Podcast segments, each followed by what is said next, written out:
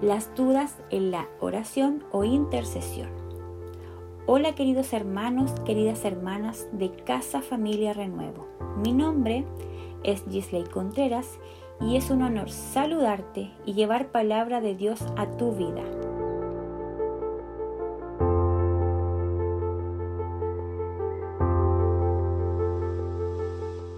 Ahí mismo, donde estás, quiero que en silencio te respondas la siguiente pregunta.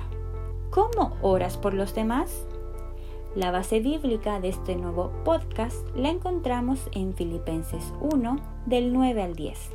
¿Te ha pasado que a veces no sabes cómo orar?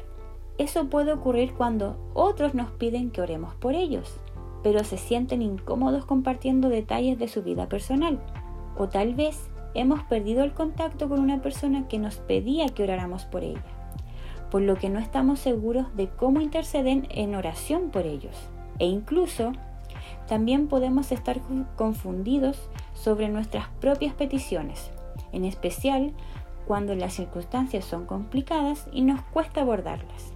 Cada vez que estemos inseguros, podemos buscar la dirección de Dios en las oraciones registradas en la Biblia, aunque a menudo tendemos a centrarnos en preocupaciones prácticas relacionadas con nuestras circunstancias.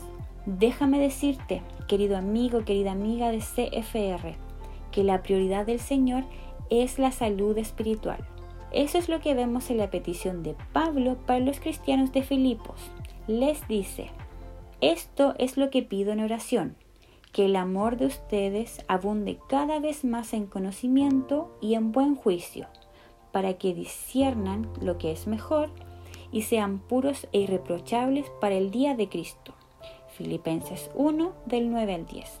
Este es un buen ejemplo a la hora de orar por otros, porque impacta nuestras emociones, las cuales pueden llevarnos por el mal camino a menos que seamos dirigidos por el discernimiento y la sabiduría de Dios.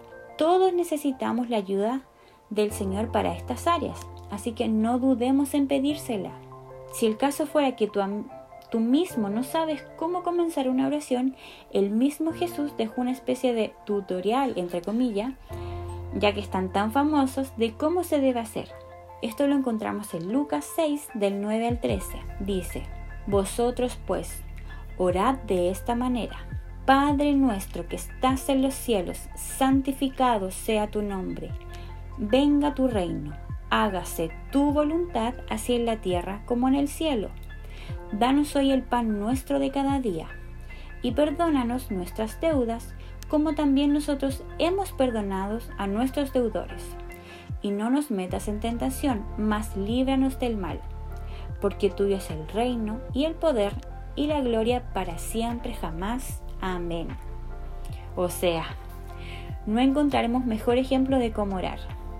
Nunca olvides Habla con Dios como si lo estuvieras haciendo con tu mejor amigo o amiga.